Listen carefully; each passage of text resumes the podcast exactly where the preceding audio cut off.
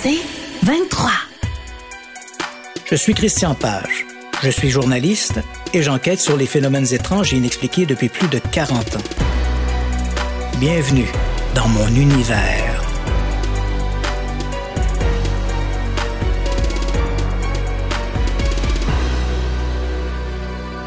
Le 14 avril 1992, près de Leduc, en Alberta, Roman Verchomin et son épouse Dorothea découvrent l'une de leurs vaches laitières morte et mutilée.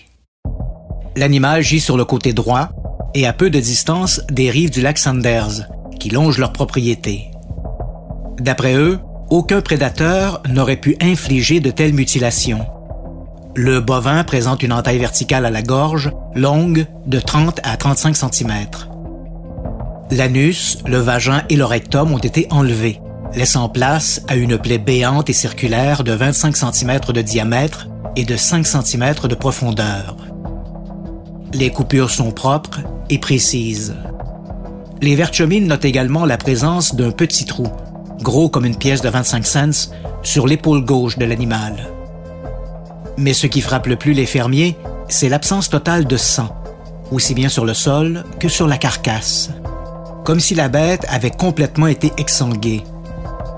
Les seules traces de sang se situent au niveau des naseaux.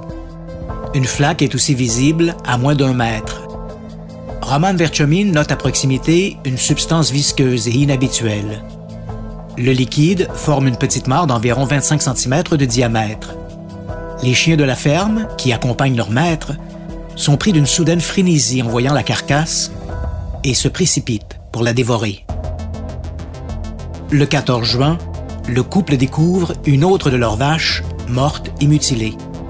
Elle est étendue sur le dos, les pattes droites et raides. Selon toute vraisemblance, elle est morte depuis au moins deux jours. Elle ne présente aucune blessure à la gorge, mais a été amputée d'une oreille, d'un œil et de la queue. Le pis et les dents ont été enlevés. Un trou, gros comme un pouce, est clairement visible sur son épaule gauche. Tous les organes de la région pelvienne ont disparu. Des lambeaux de chair, parfois gros comme une main, ont habilement été prélevés à la hauteur de l'abdomen. Les tissus voisins n'ont pas été abîmés. Aucune trace de morsure laissant croire à une agression par des prédateurs n'est visible sur l'animal. Et comme dans le cas de la mutilation du mois d'avril, aucune trace de sang n'est apparente ni sur la carcasse, ni sur le sol. Le 28 juin, ce n'est pas une, mais deux vaches mutilées qui sont découvertes sur les pâturages des Verchomines. La première bête, une génisse de 350 kilos, est morte depuis au moins deux jours. Le rectum, la vulve et la queue ont été enlevés avec une certaine dextérité. L'animal a aussi été amputé d'un œil et d'une oreille. Le pis a été enlevé, exposant les chairs déjà infestées d'asticots. Deux heures plus tard, Madame Verchomin trouve les restes de l'un de ses veaux. L'animal, dont il ne reste guère plus que des os et des lambeaux de chair putride, est mort depuis au moins une semaine. En raison de l'état de décomposition avancé, aucune autopsie ne sera pratiquée. Devant cette série de décès insolites, la presse locale ne tarde pas à faire des mutilations animales son sujet de l'heure. Les hypothèses proposées vont des coyotes aux extraterrestres en passant par les cultes sataniques. Les autorités et les vétérinaires se font rassurants et parlent de décès naturels attribuables à des prédateurs. Les fermiers albertains, dont plusieurs ont eu à déplorer dans le passé des pertes semblables, sont loin d'être convaincus et ne se privent pas pour vilipender les autorités. Dorothea Verchomin, la principale intéressée, déclare au Edmonton Journal ne pas comprendre comment des coyotes auraient pu extraire les dents de l'une de ces vaches sans abîmer les chairs de l'animal, ni comment ces mêmes prédateurs auraient pu amputer leur proie de ses organes génitaux avec une précision presque chirurgicale. Les mutilations animales, dossier 1967-09-09. Je me nomme Christian Page. Je suis journaliste et j'enquête sur les phénomènes étranges et inexpliqués depuis plus de 40 ans. Bienvenue dans mon univers.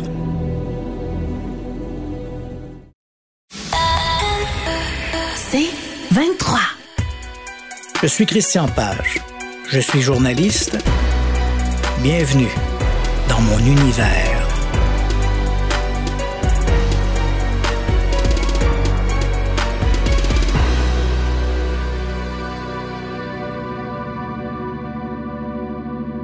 De toutes les curiosités associées aux ovnis, les mutilations animales sont parmi les plus étranges. Dans ce dossier, contrairement à de nombreuses autres prétentions ufologiques, les preuves ne manquent pas pour démontrer l'existence d'un phénomène bien réel.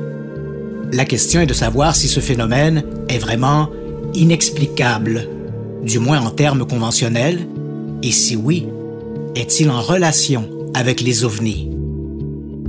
Pour les besoins de notre analyse, disons que le dossier des mutilations animales remonte à 1967.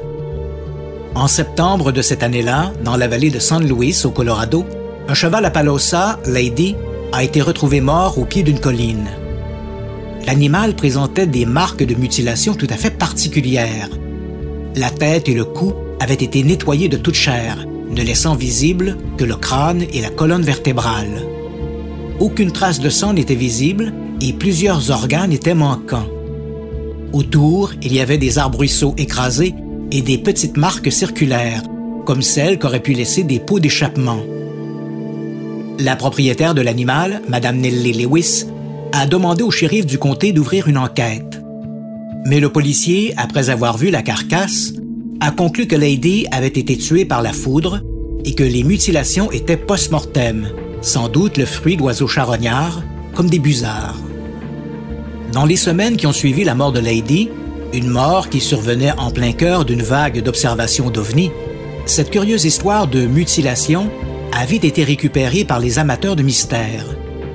Même si aucun élément ne permettait de l'associer aux nombreuses observations de soucoupes volantes rapportées dans le secteur, la mort de l'animal a été mise au compte des extraterrestres. Dans les années 1970, des centaines d'animaux de ferme, principalement des bovidés, ont été retrouvés morts et mutilés. Dans de nombreux cas, des organes comme l'anus, l'appareil reproducteur, les yeux et les oreilles étaient manquants. Ces ablations avaient été faites avec une apparente précision chirurgicale. Depuis, des milliers de cas semblables ont été rapportés un peu partout aux États-Unis, au Canada et même dans certains pays d'Europe. Aujourd'hui, l'affaire continue d'alimenter la controverse. Les tentatives d'explication s'orientent généralement vers quatre conclusions possibles. Les extraterrestres, les manipulations gouvernementales, les sectes sataniques et les prédateurs. Qui croire? Parmi les nombreux dossiers sur lesquels j'ai enquêté, celui des mutilations m'a particulièrement intrigué. J'ai exploré toutes les avenues possibles en quête d'une solution vraisemblable. Disons d'abord que chaque année, des milliers de têtes de bétail sont tuées et mutilées par des coyotes, des loups ou encore des oiseaux charognards, que ce soit aux États-Unis, au Canada ou en Australie. La question est de savoir s'il existe d'autres types de mutilations que celles attribuables à ces prédateurs. C'est ce travail auquel je me suis dévoué pendant de longs mois.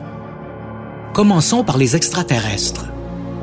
Évoqués dès les premiers cas de mutilation, cette hypothèse des visiteurs n'a jamais cessé de faire des adeptes et de se complexifier. Au début, les partisans affirmaient que les extraterrestres procédaient à ces opérations afin de se documenter sur la morphologie des élevages, nos principales ressources alimentaires. Depuis, l'affaire a sombré dans la paranoïa. Aujourd'hui, certains croient que ces mutilations sont l'œuvre d'extraterrestres vivant dans d'immenses complexes souterrains aménagés par le gouvernement américain. Ces HLM pour petits hommes verts seraient situés sous d'importantes bases militaires, comme celle de Groom Lake au Nevada, mieux connue sous le nom de Zone 51. Dans ce scénario, les aliens auraient signé des ententes avec les États-Unis pour fournir des informations scientifiques de haut niveau en échange du droit d'enlever des humains et de mutiler du bétail. Ces inquiétantes activités serviraient à la fois d'expérimentation et de repas, parce que dans cette interprétation, les visiteurs sont évidemment carnivores. la dérive va aussi loin que de prétendre qu'il y aurait des bases secrètes sur la face cachée de la Lune ou sur la planète Mars, ou encore que les Américains seraient en possession d'une machine à explorer le temps. L'auteur américain John Keel a été jusqu'à affirmer que cette machine avait servi à envoyer des extraterrestres dans le passé pour y mutiler des animaux. L'histoire ne dit pas s'ils en sont revenus avec un steak de dinosaure. À la tête de ce mouvement extrémiste, on retrouve des individus tout à fait déjantés, comme le défunt John Lear, l'héritier de la Learjet Industry, une importante firme d'aéronautique, et Linda Moulton Howe, une réalisatrice à la télévision américaine. Ces gens n'ont évidemment aucune preuve pour étayer leurs affirmations. Toutes leurs histoires tiennent dans les révélations d'informateurs, qu'ils ne peuvent bien entendu nommer, ou encore dans de prétendues expériences personnelles tout à fait invérifiables. Mais l'absence de preuves tangibles est souvent le dernier de leurs soucis. La statistique montre que 5% de la population est prête à croire n'importe quoi. Des saisissantes nouvelles des tabloïds américains du genre Elvis vit sur une île déserte avec JFK et Marilyn Monroe, aux révélations du premier illuminé de passage. Uniquement aux États-Unis, 5 de la population représente 20 millions d'individus. Bref, il y aura toujours suffisamment de crédules pour avaler leur couleuvre. Cela dit, et malgré mon scepticisme bien légitime, je me suis penché sur cette hypothèse des extraterrestres dépeceurs. Quoique ce scénario soit régulièrement évoqué dans la littérature sur les ovnis, il n'existe en fait que très peu d'ouvrages entièrement consacrés aux mutilations. Et dans ces derniers cas, les auteurs ont été incapables de présenter un lien direct entre ce phénomène et celui des ovnis. La plupart du temps, ils ont proposé des corrélations maladroites entre la découverte d'une vache mutilée et l'observation de lumière céleste rapportée à proximité. Ils ont souligné l'absence de traces de pas autour de la carcasse, un détail en réalité négligeable si l'on considère que beaucoup de ces animaux ont été retrouvés sur des terrains durs et secs. Ils ont aussi longuement insisté sur la précision des ablations, incisions qui n'auraient pu être faites que par l'utilisation d'un instrument excessivement tranchant, voire un laser. Hélas, ces affirmations ne sont jamais celles de vétérinaires ou autres spécialistes en pathologie animale. De tels experts auraient au fait de démontrer qu'une blessure au contour plus ou moins irrégulier, œuvre d'un prédateur, peut parfois prendre des aspects inattendus, sinon donner l'impression qu'elle a été faite avec un objet tranchant. La situation est encore plus probante lorsque l'animal n'est découvert que plusieurs jours après sa mort. En se gonflant, les tissus déchirés de façon irrégulière se tendent, et prennent l'aspect d'une incision faite au scalpel. Quant aux témoignages de gens affirmant avoir vu directement des extraterrestres mutiler des animaux, ces récits sont souvent invérifiables, peu crédibles ou simplement obtenus sous hypnose, donc irrecevables. Enfin, les partisans de ce scénario sont souvent à court d'arguments pour justifier un tel carnage. De toutes les hypothèses associées aux mutilations animales, celle d'une quelconque intervention extraterrestre demeure à ce jour la plus invraisemblable et la plus mal documentée. C'est d'ailleurs ce qui explique pourquoi, aujourd'hui, cette interprétation est en perte de vitesse sur sa plus proche rivale, celle des mutilations gouvernementales. Et si les mutilateurs étaient débouchés à la solde d'une agence secrète? Dans ce scénario, une administration X, surtout américaine, procéderait de façon sporadique à l'envoi de gaz inodores et inoffensifs dans certaines grandes régions agricoles. L'idée derrière cette opération serait de pouvoir jauger la rapidité avec laquelle ces gaz se répandent dans l'environnement, et ce, dans la perspective d'une possible guerre chimique ou bactériologique. Ces émanations, quoiqu'inoffensives, seraient toutefois décelables dans certains tissus biologiques. À la faveur de la nuit, des agents se déplaçant à bord d'hélicoptères clandestins et silencieux viendraient donc récolter leurs échantillons dans les cheptels infectés. En connaissant les mécanismes de diffusion de ce gaz inoffensif, Il suffirait alors de le remplacer par un autre élément pathogène ayant les mêmes propriétés aéroportées pour décimer toute une population en temps de guerre. Pourquoi pas? Ce scénario, quoiqu'à la limite de la paranoïa, n'est pas dénué de vraisemblance. Après tout, ce ne serait pas la première fois que les services secrets américains utiliseraient des moyens douteux pour arriver à leur fin. Dans les années 1950, la CIA a soutenu des recherches sur le contrôle de la personnalité, un projet baptisé MK Ultra. Pour ce faire, l'agence a financé les travaux d'un psychiatre de l'hôpital Royal Victoria à Montréal, le Dr Ewen Cameron, qui pendant de longues années a soumis ses patients à toutes sortes de traitements aussi cruels qu'absurdes. Alors pourquoi pas des mutilations animales? Dans cette hypothèse, un des contre-arguments évoqués par les sceptiques est pourquoi le gouvernement américain mutilerait-il les vaches de pauvres agriculteurs quand il lui serait si simple de se procurer de larges pâturages et des centaines de belles à cornes? Après tout, n'oublions pas que le prix d'un avion F-35 est équivalent à celui d'un troupeau de milliers de vaches. Avec leur pâturage et leurs propres ruminants, les militaires pourraient procéder à toutes les expériences qu'ils désirent sans ennuyer qui que ce soit. L'argument est certes logique, mais présente des lacunes importantes. L'utilisation d'un terrain délimité ne permettrait pas d'évaluer efficacement la propagation d'un gaz sur un large territoire. À petite échelle, il serait impossible de reproduire et de contrôler tout ce que la nature compte d'impondérable, comme la vélocité des vents, les accidents de terrain, les zones habitées et même la population urbaine. Ce genre de test ne peut se faire que dans un cadre réel. Mais dans cette optique, il serait encore plus simple pour les militaires de placer des bêtes en consigne chez quelques agriculteurs dignes de confiance plutôt que de noliser des hélicoptères pour aller mutiler les vaches d'un pauvre kidam au fin fond du Wyoming. Dans ce scénario, il faut également considérer les coûts d'une telle opération en tenant compte de la location de l'appareil et des dépenses en carburant, il faudrait débourser environ un million de dollars par an. C'est beaucoup pour aller voler des pieds de vache. On comprend mal aussi pourquoi les autorités d'un pays X s'amuseraient à mutiler les vaches d'un agriculteur étranger. Est-il nécessaire de rappeler que les mutilations animales, du moins n'en croire les amateurs, seraient un phénomène planétaire? On voit mal des agents à la botte de l'oncle Sam traverser les frontières américaines pour aller mutiler des vaches au Canada, au Brésil, aux îles Canaries ou en Australie.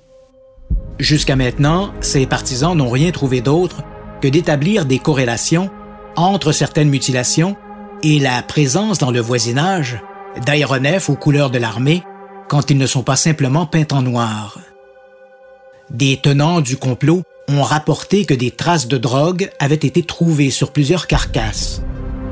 C'est vrai, mais les enquêtes ont démontré que ces produits chimiques étaient ou bien des drogues d'usage vétérinaire administrées aux animaux dans les jours précédant leur mort, et ce, au vu et au su de leurs propriétaires, ou encore des substances chimiques, comme des alcaloïdes, que l'on retrouve naturellement dans les végétaux. L'hypothèse suivante, celle des rituels occultes, fait intervenir des petits groupes marginaux, surtout d'obédience satanique. À la faveur de la nuit, ces individus procéderaient à ces carnages pour d'occultes raisons. L'hypothèse est intéressante, mais peu probable. Les nombreux ouvrages consacrés au groupement satanique ne font nulle mention de culte s'adonnant, du moins de façon organisée, à des sacrifices de bovidés ou de chevaux. Du moins pas à l'échelle que l'on prête au phénomène des mutilations. Dans l'ensemble, les adorateurs du diable qui se livrent à ce genre de rituel favorisent des petites bêtes, des chiens, des chats et bien entendu les chèvres et les boucs, ces ruminants étant particulièrement symboliques dans la culture infernale. Aux archives du FBI, même les documents préparés par l'agent spécial Kenneth Lanning sur les crimes occultes ne contiennent aucune référence quant à des groupes se livrant à des mutilations sur des vaches. Dans mes investigations, j'ai aussi contacté l'organisme Cult Awareness, sorte d'infosecte américain qui s'est déclaré lui aussi ignorant de l'existence de telles fraternités. Certes, il existe des minorités religieuses s'adonnant à des sacrifices d'animaux, comme les adeptes de la Santeria et de l'Umbanda, mais ces rituels n'impliquent que des chèvres et des poulets. Cela dit, les cas d'exception sont toujours possibles. En 1975, au Minnesota, la police a arrêté le leader d'une secte satanique qui a admis sa participation au vidage de sang d'une vache endormie au sulfate de nicotine, puis mutilée. Mais ces incidents restent rarissimes. Si de façon générale, les mutilations sont à mettre au compte d'intervenants humains, il faut regarder ailleurs que dans les cultes religieux. Enfin, la dernière hypothèse, et certainement la moins exotique du groupe, est celle des prédateurs. Les partisans de cette solution affirment que toutes ces prétendues mutilations insolites seraient l'œuvre d'animaux comme des coyotes, des loups ou des oiseaux charognards, notamment les vautours et les busards. Un phénomène naturel qui aurait été transformé par les amateurs de mystère en une énigme extraordinaire. J'ai sérieusement vérifié cette hypothèse en enquêtant d'abord sur une série de mutilations survenues sur une ferme de l'Alberta en 1992. Cet été-là, plusieurs bêtes de la famille Verchomin ont été retrouvées mortes dans un laps de temps de quelques semaines. Il n'en fallait pas davantage pour que les journaux reprennent l'affaire, la qualifiant de très mystérieuse. Je me suis rendu en Alberta où j'ai rencontré tous les intervenants impliqués dans ce dossier. Du couple Verchomin aux agents de la GRC, en passant par les vétérinaires et autres experts en pathologie animale. À l'époque, les éleveurs avaient déclaré à la presse être convaincus que ces morts n'avaient rien de naturel. Les documents confidentiels du département de l'agriculture de l'Alberta et du laboratoire vétérinaire du comté de Leduc, dont j'ai obtenu copie, prouvent le contraire. Selon ces constats, le décès des animaux des Verchomines serait dû à une infection bovine. Quant aux mutilations, ces interventions seraient l'œuvre des coyotes. Le docteur Sereda, du laboratoire vétérinaire de Leduc, m'a avoué toutefois être incapable de dire si ces mutilations étaient pré- ou post-mortem, ce qui ne change rien à la cause du décès. À la Gendarmerie royale du Canada, l'agent Owen Archer, qui a enquêté sur plusieurs cas similaires, m'a répondu n'avoir rien vu d'anormal dans ces morts bovines. Quant aux photographies prises de ces animaux, ces images ne révèlent en effet rien qui ne puisse être attribuable à des prédateurs. Même son cloche du côté des États-Unis, où le phénomène a intéressé les autorités dès le milieu des années 1970. En 1975, par exemple, le département de la sécurité publique du Texas a lancé sa propre enquête sur une vague de mutilations qui sévissait à ce moment-là, du moins en croire la presse, dans tout l'État. Sous les directives du capitaine Walter Warner des Texas Rangers, les agents ont d'abord procédé à l'observation à distance de troupeaux d'animaux dans la région de Lubbock. Or, comme rien ne se produisait, les policiers ont décidé de forcer les événements en abattant un veau, avec l'autorisation du propriétaire bien sûr. Surveillant de loin la carcasse, les agents n'ont pas tardé à voir arriver des oiseaux charognards, surtout des busards, qui rapidement se sont repaits de l'animal mort. Dans leur rapport, les enquêteurs écrivent que les oiseaux se sont immédiatement attaqués aux yeux, à la langue et aux organes génitaux de leur proie. Bref, les parties les plus souvent visées lors des prétendues mutilations. Dans son rapport, le capitaine Walter Warner des Texas Rangers souligne Après la troisième nuit, je me suis dit que quelque chose d'autre devait être tenté. J'ai donc acheté un veau que j'ai abattu et placé sur un terrain où des mutilations avaient été rapportées. Puis, nous avons repris notre surveillance. Au petit matin, nous avons vu arriver un busard qui s'est posé sur la carcasse.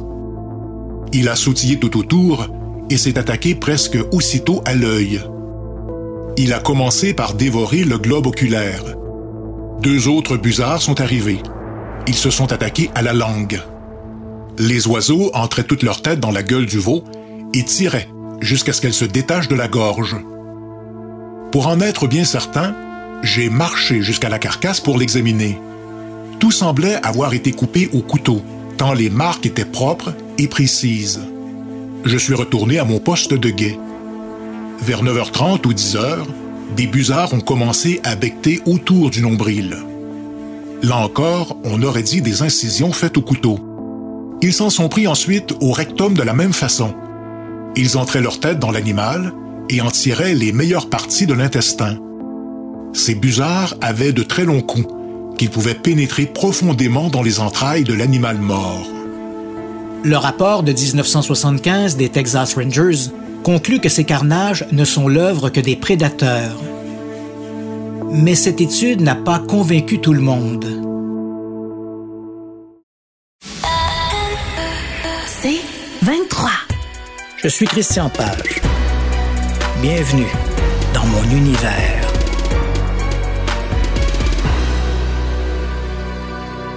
En mars 1979, inquiet de ces histoires de mutilation rapportées presque quotidiennement dans la presse locale, le gouverneur de l'État du Nouveau-Mexique, l'honorable Harrison Schmidt, a adressé une lettre au Congrès américain. Il y mentionnait que, depuis 1975, quelques 8000 cas de mutilation avaient été rapportés dans 15 États et que ces incidents avaient coûté au bas mot un million de dollars aux agriculteurs. Le sénateur Schmidt, un ancien astronaute et l'un des douze hommes à avoir marché sur la Lune lors de la mission Apollo 17, demandait aux autorités de Washington, et en particulier au FBI, d'enquêter sur ce phénomène. La lettre du sénateur a fait son œuvre. En mai 1979, le FBI a chargé un certain Kenneth Rommel Jr., un ancien agent du contre-espionnage américain, de voir s'il existait réellement quelque chose de mystérieux dans ces histoires. Un an plus tard, l'enquêteur remettait son rapport, affirmant, lui aussi, que les mutilations étaient essentiellement à mettre au compte des prédateurs. À ce jour, plusieurs investigations officielles ont été menées sur ces histoires et toutes concluent que les mutilations, à quelques exceptions près, sont uniquement l'œuvre des prédateurs et autres animaux charognards. Les enquêteurs expliquent qu'il existe d'ailleurs une énorme dichotomie entre les prétendues caractéristiques classiques de ces mutilations, telles que proposées par les amateurs de mystère, et les éléments vérifiables sur le terrain.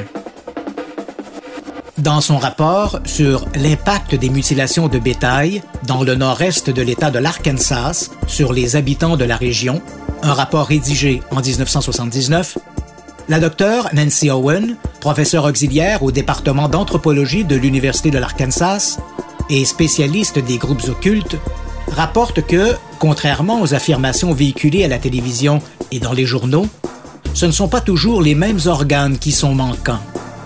Elle souligne Il n'y a réellement aucune uniformité du tout. Sur certains animaux, un œil, la langue et les organes génitaux sont bien prélevés, mais parfois pas entièrement. Et même si c'est le cas, il y a presque toujours une autre partie qui est manquante. Depuis la queue partiellement fractionnée, à quelques organes internes extraits, en passant par la vessie, l'anus, le rectum, le cœur et la bouche. Quant à la prétention voulant que dans les cas classiques, l'œil gauche manque systématiquement chez les femelles et le droit chez les mâles, Là aussi, la docteure Owen souligne qu'il y a un monde entre la réalité et le mythe. Ce qui est vrai en revanche, c'est que l'œil manquant, lorsque c'est le cas, est toujours celui qui est accessible lorsque l'animal gît sur le flanc. L'absence de sang, souvent rapportée, n'est pas non plus exceptionnelle. Les vétérinaires expliquent qu'après quelques jours, le sang des animaux morts coagule dans les veines, ce qui donne l'impression que la carcasse a été vidée de son sang.